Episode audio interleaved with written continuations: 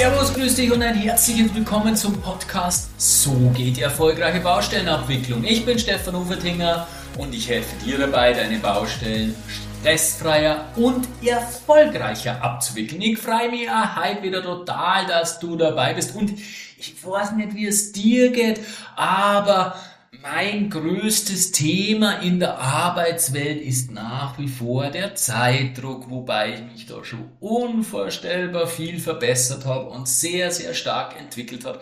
Aber es ist mein großes Thema und es war auch schon immer mein großes Thema. Ich hatte immer genug zu tun und ich habe immer irgendwie schauen müssen, dass ich die Dinge geregelt bekomme. Und das spitzte sich natürlich nochmal deutlich zu, als ich mein Buch damals geschrieben habe. Und irgendwie hat sich das nicht mehr geändert. Aber egal, ich bin wahnsinnig interessiert daran, wie du eben im, äh, als Wissensarbeiter produktiver werden kannst. Ich habe da sehr, sehr viel probiert, wahnsinnig viel gelesen, viele Seminare dazu besucht und ich habe das Thema auch in meinen Online-Kurs mit hineingepackt als eigenes Prinzip, weil es eben so unvorstellbar wichtig ist, wie du die Dinge gebacken bekommst, wie du richtig produktiv sein kannst. Und das heutige Thema und auch das Thema in der nächsten Folge, ich habe eine Doppelfolge, ist Mythos Multitasking. Ein wahnsinnig spannendes Thema. Ein oftmals falsch verstandenes Thema. Man könnte auch sagen, die Geschichte des Multitasking ist eine Geschichte voller Missverständnisse. Na, Scherz beiseite, Multitasking hat einen wahnsinnigen Impact auf unsere Produktivität und deswegen will ich mir das mit dir gemeinsam im Detail anschauen. Viel Spaß dabei!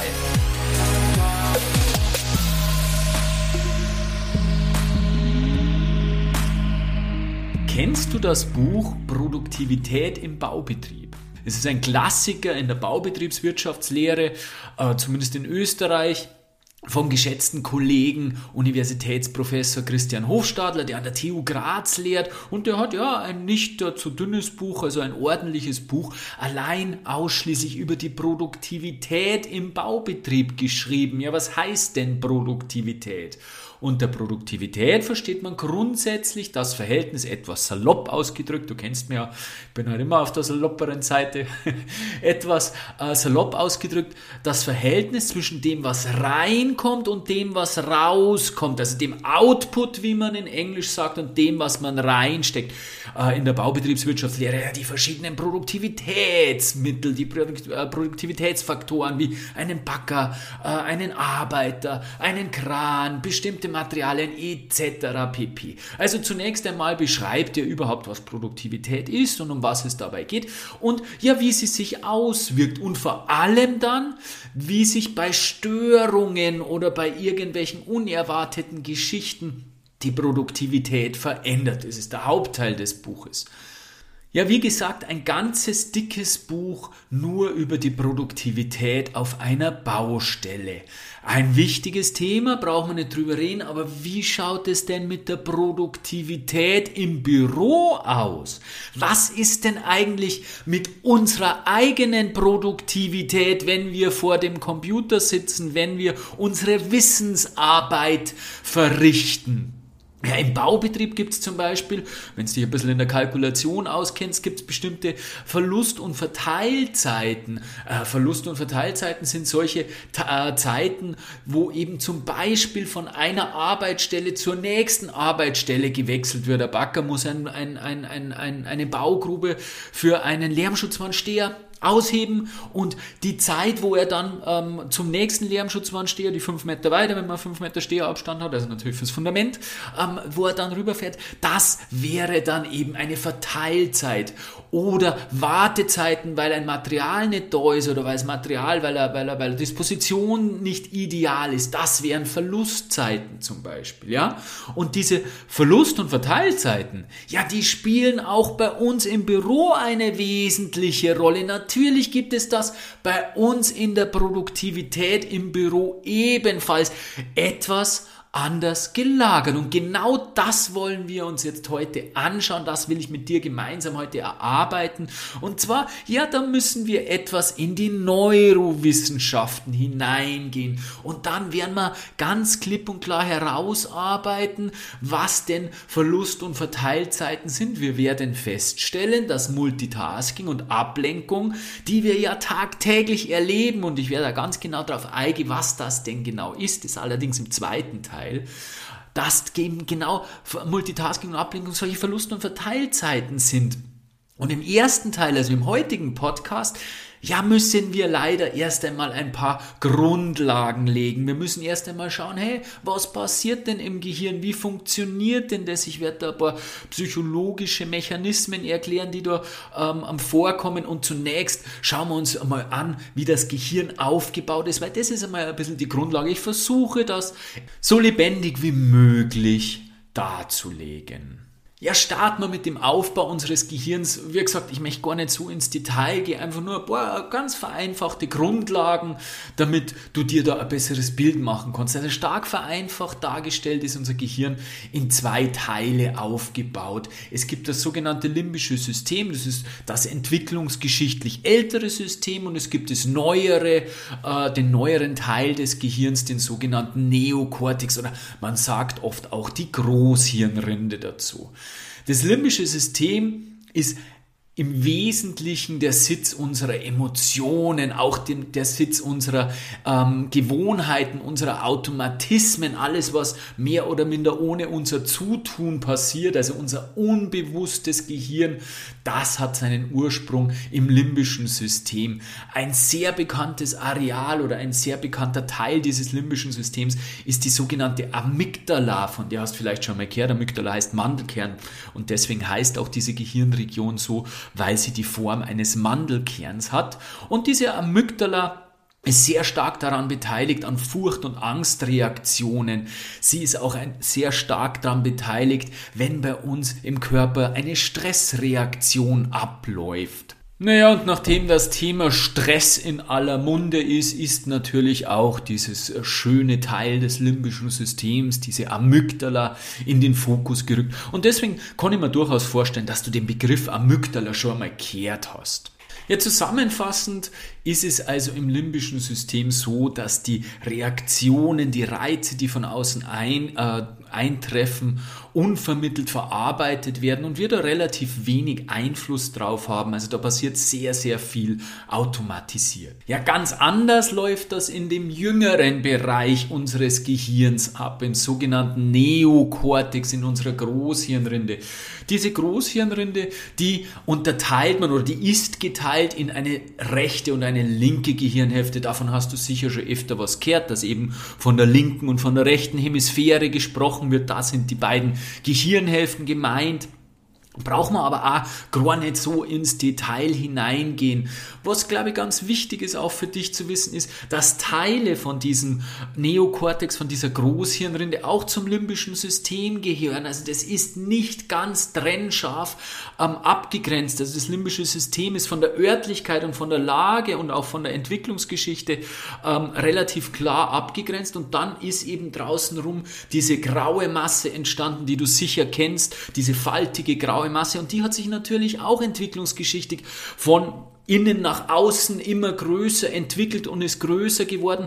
Und dieser nächste Teil, der am limbischen System sitzt, der ist natürlich noch enger mit dem limbischen System verwoben. Das heißt, äh, er übernimmt auch sehr viele Funktionen über die Emotionen, über das ganze Steuerungssystem, über das emotionale Steuerungssystem. Und dadurch kann man von der Funktionsweise her dieses limbische System und den, äh, den kortikalen Bereich, wie man so schön sagt, den Neokortex, den kortikalen Bereich nicht ganz klar trennen. Also das ist ein fließender Übergang. Es ist auf jeden Fall so, dass der präfrontale Kortex, der präfrontale Kortex ist der Bereich des, des Neokortex, der vor, ähm, ähm vor unserem, ähm, äh, der Stirnlappen heißt es auf Deutsch, der vor unserem Stirn oder natürlich hinter unserer Stirn sitzt. Ah, das darf lustig ausschauen, wenn er vor der Stirn sitzt.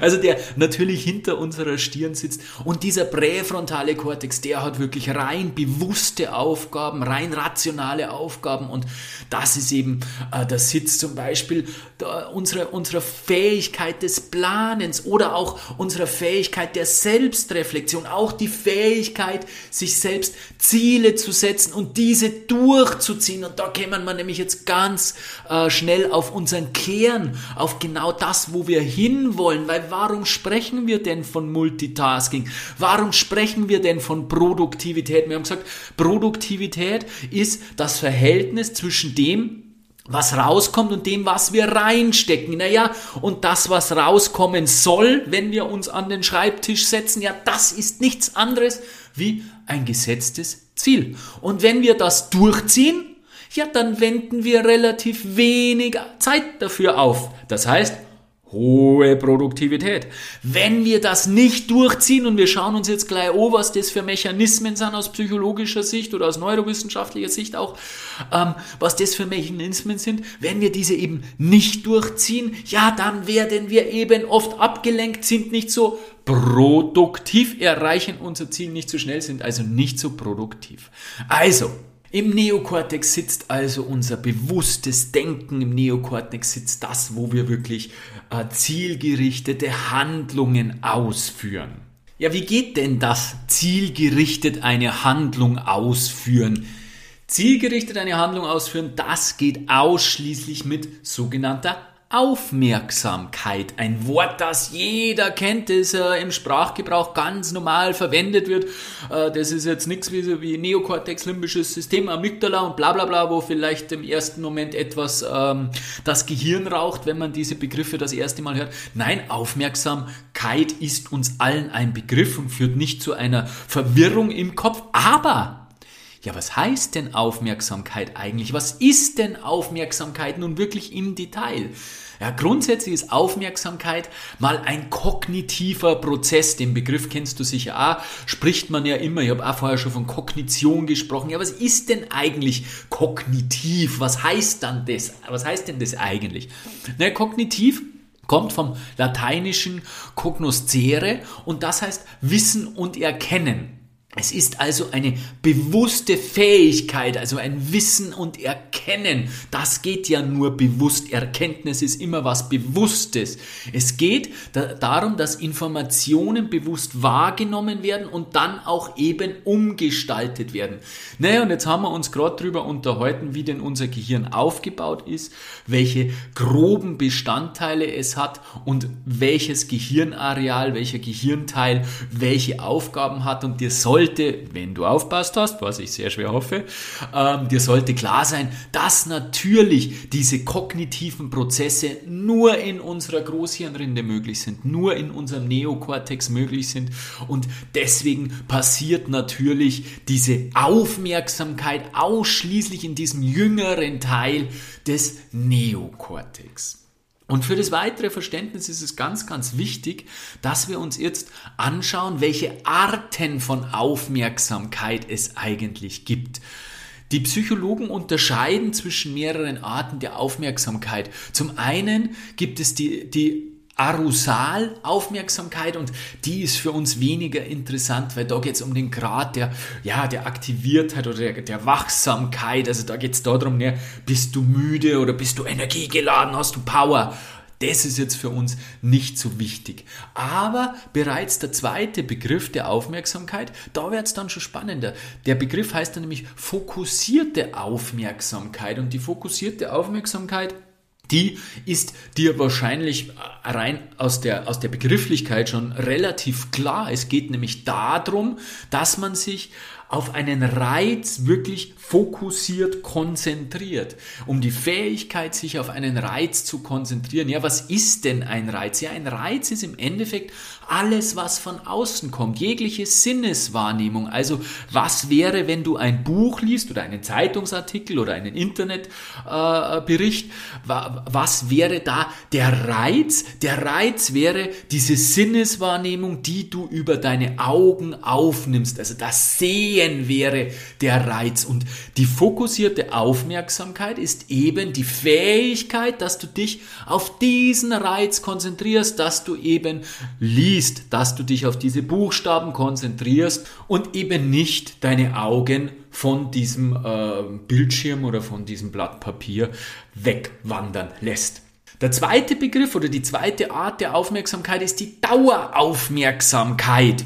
Und das ist natürlich die Weiterentwicklung der fokussierten Aufmerksamkeit. Das heißt, die, die Fähigkeit, sich eben auf diesen Reiz, wie bei der fokussierten Aufmerksamkeit, oder die Tätigkeit auch, über einen längeren Zeitraum zu konzentrieren. Also, dass du das eben eine längere Zeit aufrechterhalten kannst. Ja, was meinst du jetzt? Ist die Daueraufmerksamkeit wichtig für produktives Arbeiten? Ja, natürlich ist sie wichtig. Da brauchen wir ja gar nicht drüber reden, weil wir wollen ja schließlich schließlich nicht nur drei Minuten Aufmerksamkeit haben und aufmerksam über, eine, äh, über einen Sachverhalt brüten, sondern wir wollen ja dauerhaft dort irgendwie die Möglichkeit haben, zu arbeiten, Output zu liefern, eben produktiv zu sein. Der nächste Begriff die nächste Art der Aufmerksamkeit ist die selektive Aufmerksamkeit. Und das ist wieder die Fähigkeit, sich auf einen spezifischen Reiz zu konzentrieren, während, und jetzt wird es interessant, ablenkende Stimuli vorhanden sind. Und das ist was ganz, ganz Spannendes. Was sind denn ablenkende Stimuli? Ja, ablenkende Stimuli könnte zum Beispiel ein Hintergrundgeräusch durch Musik sein, durch ein Radio, der eben läuft während der Arbeit.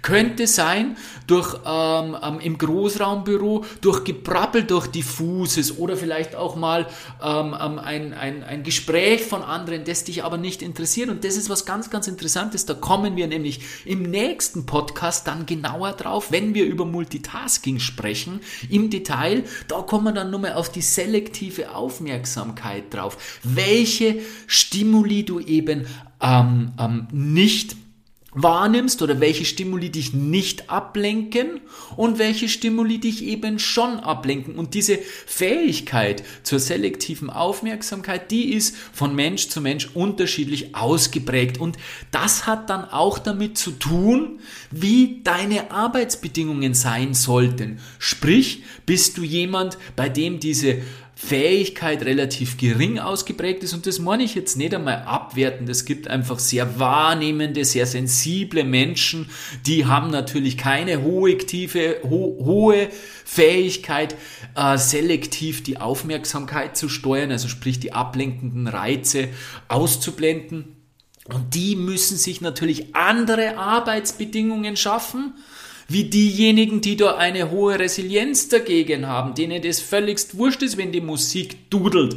Ich zum Beispiel habe festgestellt, und ich weiß es, das finde ich voll spannend. Ich weiß eben nicht, ob das früher auch schon so war und ich es einfach nicht festgestellt hatte, weil ich das Hintergrundwissen noch nicht besaß oder ob sich das durch meine Entwicklung, durch meine Arbeit an diesen Themen Produktivität und wie schaffe ich es, möglichst äh, zielgerichtet zu arbeiten, möglichst fokussiert und konzentriert zu arbeiten, ob sich dadurch meine Sensibilität auch gegenüber anderen ablenkenden Stimuli erhöht hat. Das kann ich dir leider nicht sagen. Jetzt habe ich lange um den heißen Brei geritten und du denkst wahrscheinlich, auf was möchte ich dann raus? Ähm, bei mir ist es so, dass ich früher das Gefühl hatte, dass ich mit Hintergrundmusik gut arbeiten konnte, produktiv arbeiten konnte. Mittlerweile, also mit früher meine ich, als ich bevor ich begann, äh, mich mit diesen ganzen Dingen zu beschäftigen. Mittlerweile finde ich das unerträglich. Ich kann es nicht mehr. Es geht nicht mehr. Ich kann es nicht mehr. Ich stelle fest, und da greife ich jetzt schon etwas darauf vor, auf den nächsten Podcast, weil da gehen wir dann genau auf diese Themen ein. Ich stelle fest, dass mich das die ganze Zeit ablenkt und dass diese Ablenkung immer wieder verursacht, dass ich von meiner eigenen Arbeit äh, abgelenkt werde, logischerweise von meiner eigenen Arbeit, von der, der, der, der, der Aufgabe, dieses Ziel, das ich mir gesetzt habe, abschweife und dadurch natürlich logischerweise einen Zeitverlust habe, der noch viel, viel gravierendere Auswirkungen hat als den eigentlichen Zeitverlust. Aber wie gesagt, das schauen wir uns alles ganz im Detail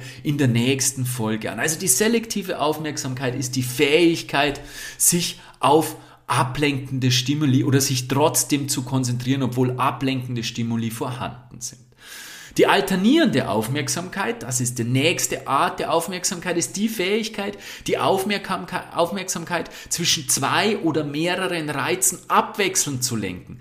Das ist eben eigentlich die Fähigkeit Multitasking. Die Aufmerksamkeit auf zwei oder mehreren Reizen abwechselnd zu lenken. Wir meinen ja immer, Multitasking wäre gleichzeitig. Wir schauen uns nächstes mal die Definition von Multitasking an.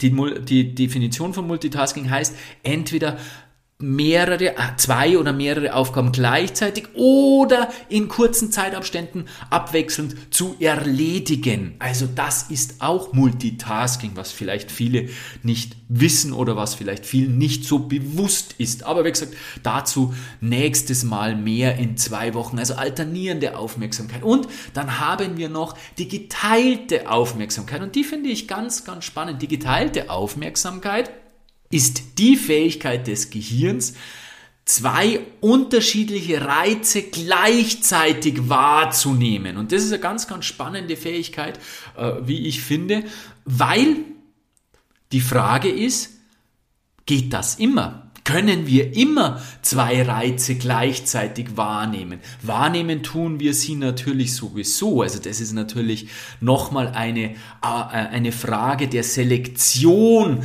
die wir ja ständig ausführen. Wir, unser, unser Gehirn hat ja bewusst nur eine begrenzte Möglichkeit, Dinge wahrzunehmen. Deswegen muss es dauernd, laufend selektieren, laufend Dinge ausblenden, die uns eben jetzt im Moment nicht so wichtig sind. Also das heißt, die Reize, wie wir vorher gesagt haben, alle Sinneswahrnehmungen, die sind natürlich immer da und wir nehmen sie auch unterbewusst wahr. Aber unter Wahrnehmung wird natürlich die bewusste Wahrnehmung verstanden und eine gleichzeitige Wahrnehmung von mehreren Reizen ist eben eine sehr spannende Geschichte, weil stell dir vor, du liest ein Buch, Reiz 1, wir haben gesagt, fokussierte Aufmerksamkeit und plötzlich macht's bumm. Plötzlich macht's bumm, eine Tür schlägt zu. Was passiert da? Was machst du in diesem Moment? Löst du da deine Aufmerksamkeit von deinem Buch von diesem Reiz des Lesens, von diesem visuellen Reiz, schaust du darum, was ist jetzt los, oder nimmst du diese äh, Reize komplett gleichzeitig wahr? Nimmst du diese Reize komplett gleichzeitig wahr, ohne diesen Reiz 1 des Lesen aufzugeben? Naja, ja, denk mal drüber nach, aber es, die Antwort ist eh ganz logisch. Natürlich schreckst du auf und schaust erst einmal rum, ja, was ist denn da? Der Reiz 1 interessiert dich plötzlich nicht mehr. Also welche Reize können wir denn gleichzeitig wahrnehmen? Also wann sind wir zur geteilten Aufmerksamkeit fähig? Wenn wir Reize wahrnehmen, die eine bestimmte Schwelle nicht überschreiten, also die im Endeffekt wieder hm, im Unbewussten verschwinden sozusagen, wie zum Beispiel du schreibst eine E-Mail während des Radio dudelt. Wer das kann, wie gesagt, ich tue mich mittlerweile schwer damit, aber wenn es eben eine Hintergrundmusik ist, die dich eben, die, ja, die quasi nicht ins Bewusstsein gerät, dann kannst du parallel dazu eine E-Mail schreiben und das ist genau das Thema. Da werden wir im nächsten, in der nächsten Folge genau drauf eingehen, wo denn eben da die Unterschiede sind, ab, auf was du da Acht geben musst, wann es gefährlich wird und warum das denn so ist. Also es waren die verschiedenen Arten der Aufmerksamkeit. Wir haben da jetzt eh schon logischerweise einige Male auf die nächste Folge vorgegriffen, weil es doch ziemlich eng miteinander verwoben ist und ähm, du natürlich jetzt schon ein bisschen einen Ausblick bekommst, um was es da gehen wird und weil die Dinge natürlich zusammenhängen, logischerweise. Ja, was heißt das jetzt im Endeffekt mit dieser Aufmerksamkeit für unsere Zielerreichung? Wir haben ja gesagt, es geht uns um die Produktivität. Produktivität. Und Produktivität heißt Zielerreichung im Verhältnis zum Aufwand. Was heißt das für die Zielerreichung? Und da gibt es einen ganz, ganz spannenden Ansatz der Psychologen, beziehungsweise ein ganz, ganz spannendes System, den, das die Psychologen entwickelt haben, das sogenannte Top-Down-System. Top-Down kennen wir wahrscheinlich alle äh, aus irgendwelchen Berechnungsmethodiken oder aus der Managementlehre von oben herab. Und dieses Top-Down-System, das ist auch in der Psychologie, in der Neurowissenschaft ähm, dasselbe Prinzip, nämlich von oben herab, also absteigen. Was heißt denn absteigen in diesem Fall? Von den höheren, bewussteren Gehirnregionen in die unbewussteren, in die unteren Gehirnregionen, weil es ist wirklich, wenn man sich das Gehirn anschaut, geht es halt doch nach unten schräg, nach unten oben ist die Großhirnrinde und weiter unten ist das limbische System, das dann irgendwann ins verlängerte Mark, ins, ins Rückenmark dann mündet. Also da, man kann es wirklich auch von der Örtlichkeit her so betrachten, dass das wirklich ein absteigendes System ist, weil es kommt eben top vom äh, Neokortex, von unserem bewussten, äh, von unserem bewussten Gehirn und es ist eben eine kognitiv erzeugte Aufmerksamkeit, die du dann auf eine bestimmte Sache lenkst. Du, das passiert im Neokortex und diese Top-Down-Modulation, wie die Wissenschaftler sagen, heißt eben, dass ich mich fokussiere, dass ich mich bewusst fokussiere und dadurch eben auch versuche, Versuche, sage ich jetzt ganz bewusst, versuche die anderen Stimuli auszublenden. Vielleicht kennst du das vom Sport, wenn du da überlegst, ähm, da sind ja Reize ohne Ende, wenn du dir einen äh, Fußballspieler in der Allianz Arena zum Beispiel vorstellst. Ähm, ein Mordsrad daut's da drinnen, Champions League Finale von mir aus, alle schreien und blären, da geht's zu. Der ist aber volle im Tunnel oder stelle dir einen Slalomfahrer vor, die sind voll im Tunnel. Die haben hundertprozentig richtige Top-Down-Modulation. Die sind vollkommenst fokussiert, vollkommenst aufmerksam. Da gibt es kein Links und kein Rechts und da gibt es keine Stimuli, die irgendwie von außen kommen.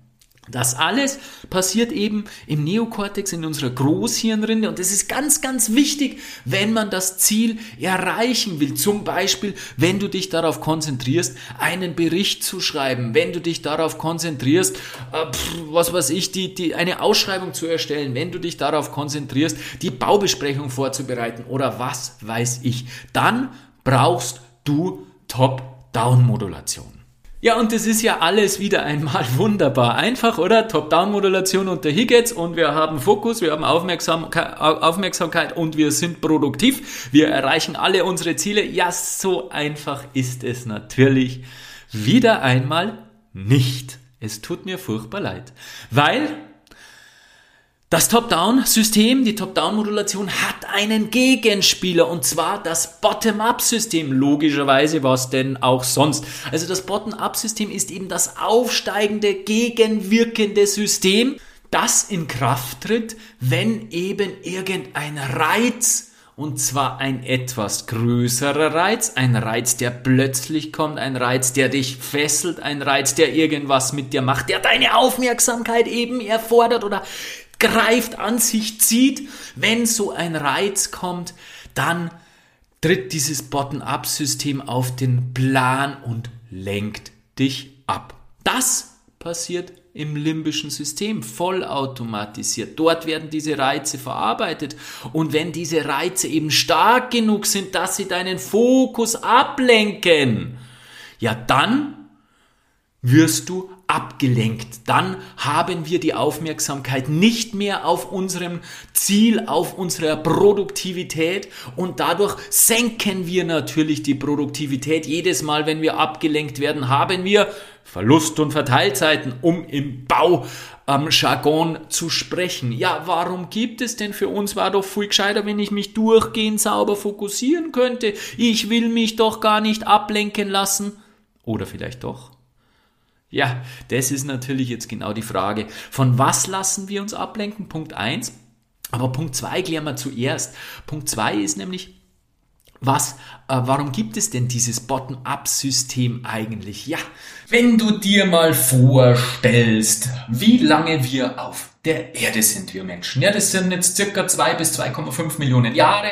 Und dann überlege mal, naja, wie wir uns denn so evolutionär entwickelt haben, wie lange das dauert. Und jetzt schauen wir mal, 2,2 Millionen, nehmen wir 2 Millionen Jahre. Seit wann sind wir jetzt so im Industriezeitalter, sagen wir grob, seit 200 Jahren, um das einfach mal vereinfacht zu rechnen. Dann haben wir 2 Millionen, seit denen es, seit denen es uns gibt, ja, zu 200 Jahren, in denen wir so leben, wie wir derzeit leben. Natürlich haben wir uns in diesen 200 Jahren rasant schon wieder weiterentwickelt, ja. Aber dieses Verhältnis, wenn du das mal überlegst, dann sollte dir das eigentlich schon ein Bild dafür geben, ja, wie langsam die Evolution funktioniert. Meinst du denn, dass sich unser Körper und auch unser Gehirn an an, an unsere jetzige Arbeitswelt, an unser jetziges Leben angepasst haben, evolutionär bedingt, also von, von, von den ganzen Wirkmechanismen her, von der Anatomie her und von allem, wie das alles funktioniert. Natürlich nicht. Unser Gehirn funktioniert noch genauso wie zum Zeitpunkt des äh, Säbelzahntigers.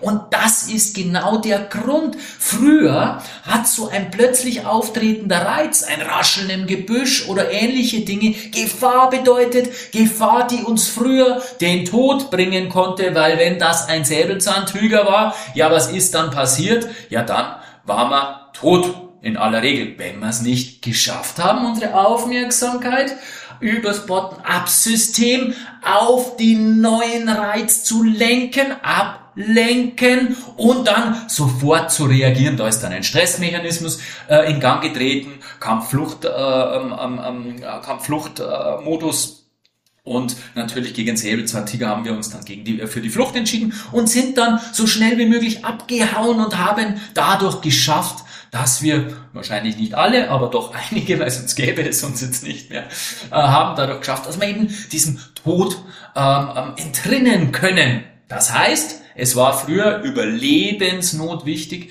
überlebensnotwendig, dass unsere Aufmerksamkeit von dem, was wir gerade ähm, gemacht haben, von unserem Ziel verlagert werden konnte. Wie schlimm wäre es da gewesen, wenn das Top-Down-System dominant gewesen wäre, wenn unser Top-Down-System diesen Fokus beibehalten hätte und erst wenn der Säbelzahntiger uns das erste Mal seine Branke in den Rücken haut, in den Rücken rammt, dann ähm, irgendwie unser Gehirn sich auf diese Gefahr fokussiert hat. Nein! Genau das Gegenteil hat natürlich unsere Natur angelegt, weil es ist ja immer auf Arterhaltung ausgeregt, auf Fortpflanzung und auf Überleben logischerweise. Und deswegen haben wir eine von Natur aus vorgegebene Bottom-up-Dominanz. Und das ist genau das Problem, das wir auch in der heutigen Arbeitswelt haben. Wenn du dir nur mal kurz überlegst, mit welchen Ablenkungen wir heutzutage konfrontiert sind im Rahmen der Arbeit, Telefonanruf, äh, Social Media, E-Mail-Verkehr, Nachrichten, andere Kollegen, die was von uns wollen, äh, irgendwelche Geräusche, Großraumbüros etc. Das ist natürlich alles eine sehr schwierige Geschichte, wenn man weiß, dass wir eine Bottom-up-Dominanz haben. So, das waren nun die Grundlagen zum ganzen Thema Multitasking. Wir steigen jetzt nächstes Mal wirklich ein in die Praxis. Was heißt denn Multitasking eigentlich? Wie funktioniert es? Und wie bringen wir diese Grundlagen, die wir heute gelegt haben, mit deiner Arbeitswelt in Verbindung? Also mir hat's immer wahnsinnig viel gebracht, diese Hintergründe zu kennen. Ich habe da jetzt auch lang gebraucht, bis ich das alles bis ins Detail verstanden habe. Ähm, ich habe ähm, einfach zu Beginn als ich mich mit diesen Themen beschäftigt habe und meine Produktivität gesteigert habe, das war, wie ich mein Buch geschrieben habe, da ist es nicht mehr anders gegangen. Ich konnte nicht Überleiter zu 100 Prozent sein und ein 500 Seiten Fachliteratur-Standardwerk schreiben. Wenn ich nicht an meiner Produktivität extrem arbeite. Und da habe ich damals eigentlich ähm, sehr stark äh, irgendwelche Dinge einfach konsequent befolgt, ohne vieles in der Tiefe verstanden zu haben, wie das eigentlich alles funktioniert, sondern bin einfach hergegangen und habe halt die Dinge auch aufgrund der Kürze der Zeit, weil ich musste reagieren, weil ich einfach gesehen habe, ich, ich, es geht sich sonst nicht aus. Deswegen habe ich einfach die Tipps von den Zeitmanagement-Gurus übernommen, habe das umgesetzt und äh, bahnbrechende Ergebnisse erzielt. Ich arbeite bis heute noch so. Und ähm, habe aber dann immer noch weitergelesen und weitergelesen, weil mich das Thema wahnsinnig interessiert und habe mittlerweile das ganze Thema Ablenkung, Multitasking wirklich in der Tiefe verstanden.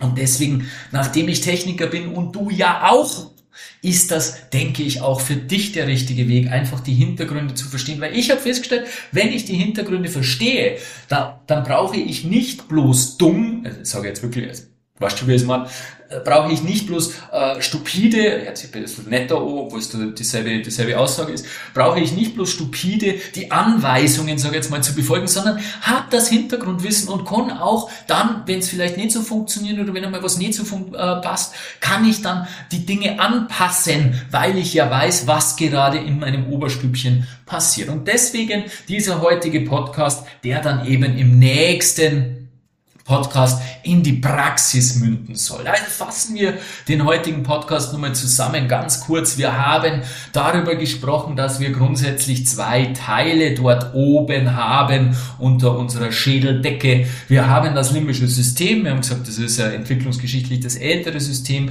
beschäftigt sich vornehmlich mit der Emotionssteuerung und das ist alles, passiert alles unbewusst. Äh, Gefühle, Sinneswahrnehmungen, da haben wir quasi keinen Einfluss drauf, da können wir keinen, äh, haben wir keinen Zugriff drauf.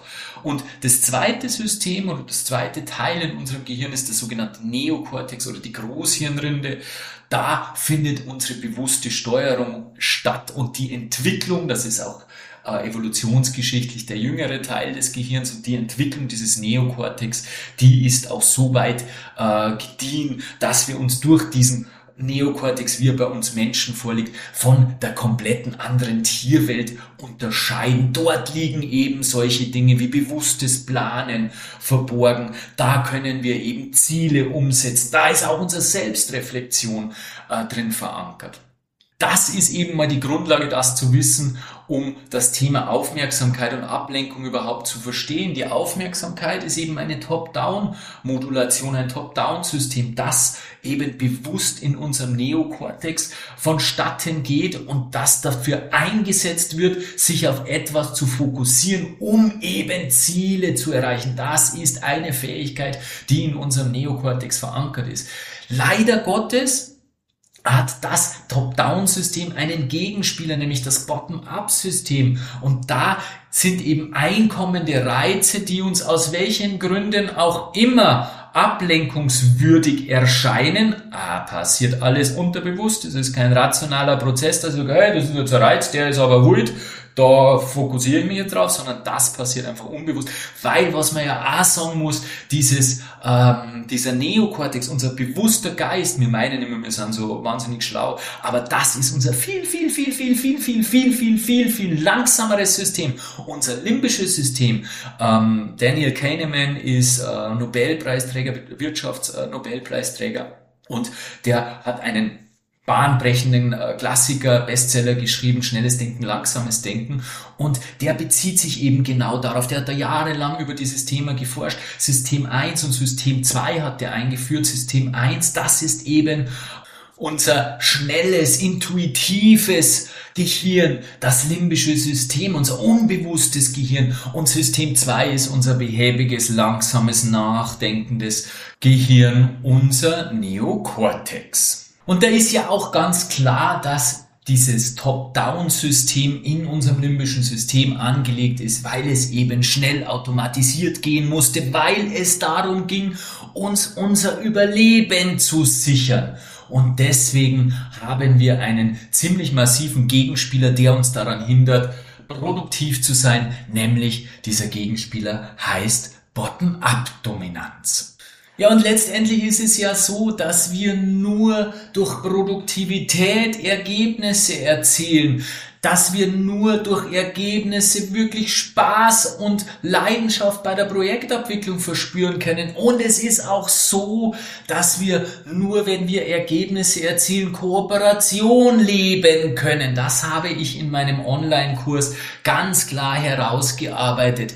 Es ist unablässig, dass du als Person Wert schaffst, Wert ins Projekt einbringst um Vertrauen aufzubauen, um letztendlich dann in weiterer Folge Kooperation zu leben. Und diesen Wert schaffst du natürlich unter anderem, nicht allein, aber ein sehr wesentlicher Faktor sind die Ergebnisse, also durch Produktivität schaffst du die Ergebnisse, die du brauchst, um Wert in das Projekt einzubringen, um irgendwann Kooperation zu leben und um wirklich mit Spaß und Leichtigkeit deine Projekte abzuwickeln. Ja, falls du Interesse an diesem Thema hast, dann schau doch einfach auf meine Homepage.